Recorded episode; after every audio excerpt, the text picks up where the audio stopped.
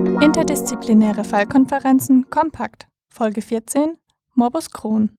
Diese Folge basiert auf einer Vorlesung von Universitätsprofessorin Dr. Andrea Meyer, gehalten am 26. November 2018. Es wird der Fall eines Patienten mit Morbus Crohn präsentiert. Bei Morbus Crohn, welcher auch Enterocolitis regionalis bzw. Ileitis terminalis bezeichnet wird, handelt es sich um eine chronisch entzündliche Darmerkrankung, die sich prinzipiell an jeder Stelle des Gastrointestinaltrakts manifestieren kann. Die Regionen des terminalen Iliums und des proximalen Kolons sind jedoch am häufigsten betroffen. Ein weiterer wichtiger Vertreter der chronisch entzündlichen Darmerkrankungen ist neben dem Morbus Crohn auch die Colitis ulcerosa. Das Ausbreitungsmuster des Morbus Crohn zeichnet sich durch eine segmentale, sogenannte Skip Lesions, Entzündung aller Darmwandschichten aus, welche im gesamten Gastrointestinaltrakt auftreten kann. Die Colitis ulcerosa beginnt im Rektum und kann mit einer kontinuierlichen Ausbreitung bis in den gesamten Dickdarm einhergehen. Die Inzidenz des Morbus Crohn beträgt ca. 7 bis 8 pro 100.000 Einwohner, wobei die Erkrankung gehäuft zwischen dem 15. und 35. Lebensjahr und mit einem zweiten Altersgipfel ab dem 60. Lebensjahr auftritt. Die Ätiologie des Morbus Crohn ist bislang nicht eindeutig geklärt. Man hat jedoch einen Zusammenhang mit bestimmten Risikofaktoren festgestellt. So haben Patienten mit einer Mutation des NOD2-Gens ein höheres Risiko an Morbus Crohn zu erkranken. Zu den wichtigsten Faktoren zählen demnach eine familiäre genetische Häufung, Infekte, bei denen die Barrierefunktion der Darmschleimhaut geschädigt ist, Rauchen, psychosozialer Stress, Ernährung und Autoimmunerkrankungen bei welchen das Immunsystem stärker auf zum Beispiel Viren oder Bakterien reagiert und dadurch eine Entzündung der Darmwand verursacht. Patienten mit einem neu aufgetretenen Morbus Crohn klagen meist über unspezifische Symptome. Dazu zählen Durchfälle, krampfartige Bauchschmerzen, Gewichtsverlust und gelegentliches Fieber. Bei fortschreitendem Krankheitsverlauf können auch Fisteln, Stenosen und anorektale Abszesse entstehen. Da die Symptome unspezifisch sind, sollte man differentialdiagnostisch folgende Erkrankungen ausschließen: Colitis ulcerosa, Appendizitis, Divertikulitis, infektiöse Colitis und Yersinniose, vor allem wenn Patienten in der Anamnese im Ausland waren bei der Yersiniose handelt es sich um eine Infektionskrankheit, die durch die Bakterienarten Yersinia enterocolitica und Yersinia pseudotuberculosis hervorgerufen wird und mit Diarrhoe und Flüssigkeitsverlust einhergeht. Um die Diagnose des Morbus Crohn stellen zu können, gehören neben der Anamnese und Labor mit Blutbild, Eisen, CRP, Leberfunktionsparameter, Albumin, Niere und Elektrolyte auch bildgebende Verfahren wie Ultraschall des Abdomens, Ileokoloskopie, Enteroklysma-CT bzw. MRT und eine MRT der Analregion, um beispielsweise Fisteln zu diagnostizieren. Zur Therapie im Frühstadium eignen sich bei leichten bis mäßigen Schüben topische Glucocorticoide wie Budesonid. Bei schweren Schüben können systemische Glucocorticoide wie Prednisolon und eventuell eine gleichzeitige Gabe von Immunsuppressiva wie Azathioprin erfolgen.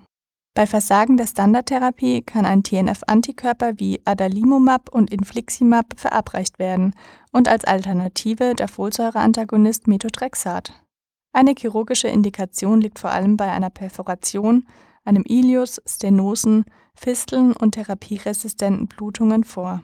Liegen perianale Abszesse oder Fisteln vor, wird chirurgisch trainiert. Bei Perforation, Ilius und Stenosen über 5 cm wird eine darmsparende Resektion oder Strikturoplastik durchgeführt. Die Strikturoplastik ist ein chirurgisches Verfahren zur Erweiterung einer Striktur, also einer Einengung am Dünndarm.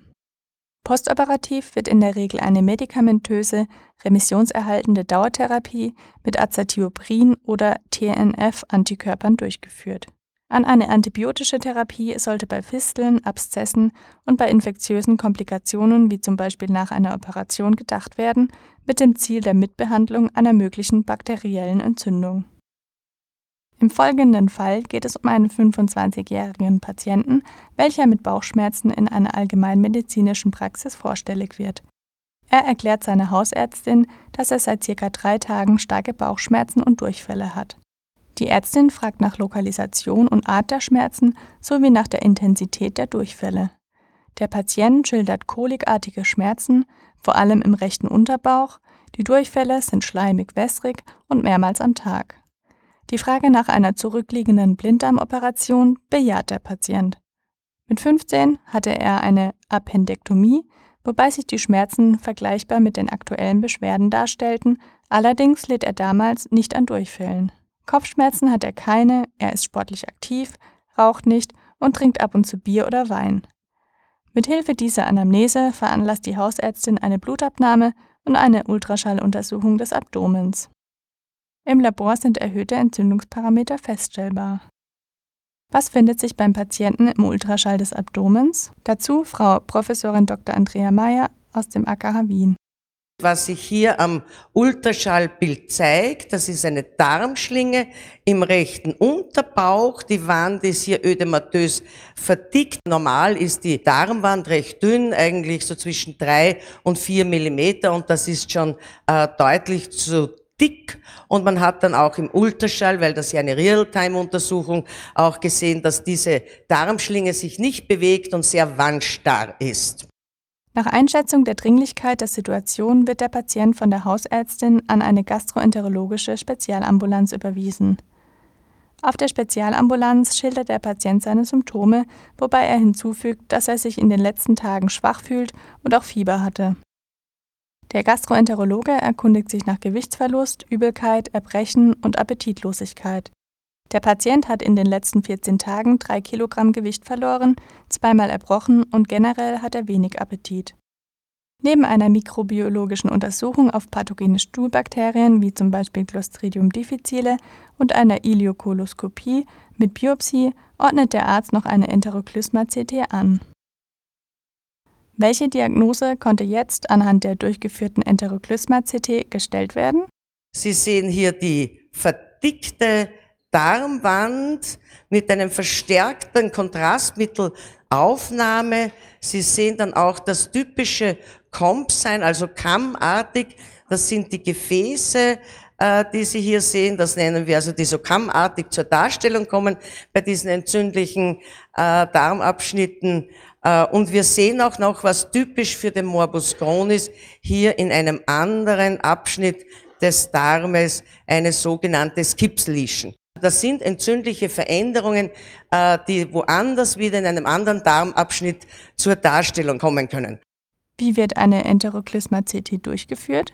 Wir setzen eine nasojeonale Sonde und über diese Sonde durch den Magen, über den Bulbus duodeni hier in den Dünndarm bis zur Flexura duodenojeonalis gelegt und über die wird dann äh, 1600 bis 2000 Milliliter Methylcellulose äh, gefüllt. Das soll den Darm distentieren, sodass wir den Dünndarm gut betrachten können und dazu geben wir auch noch intravenös Kontrastmittel. Was kann alternativ durchgeführt werden, falls der Patient die Sonde nicht toleriert? ist die sogenannte Enterographie. Die kann auch sowohl am CT wie am MRT durchgeführt werden. Also hier gibt es keine Sonde und der Patient muss hier etwa 1,5 Liter Manitol-Lösung trinken.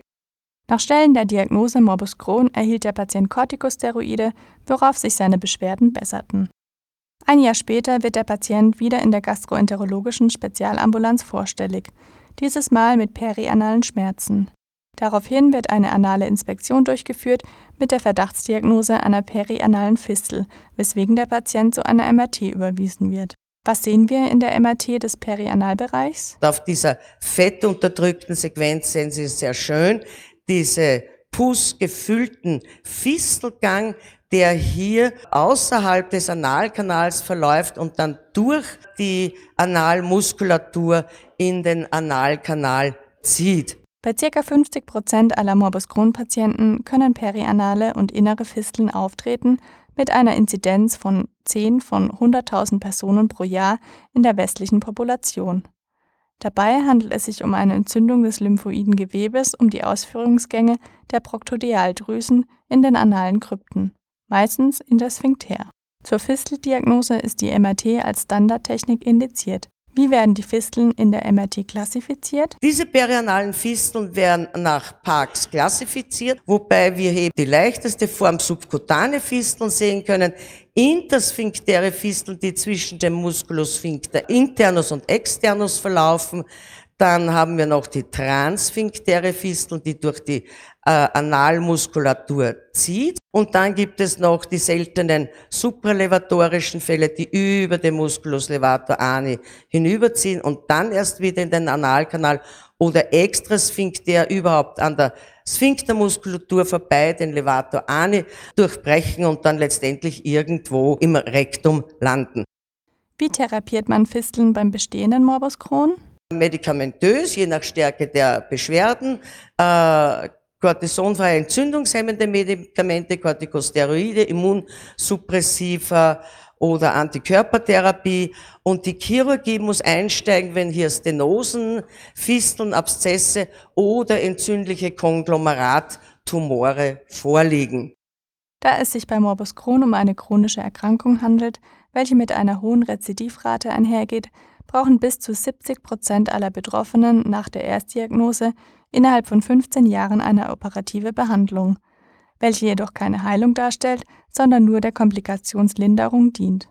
Das Rezidivrisiko lässt sich mit einer optimalen Behandlung und Anpassung des Lebensstils wie dem Beachten der Risikofaktoren minimieren.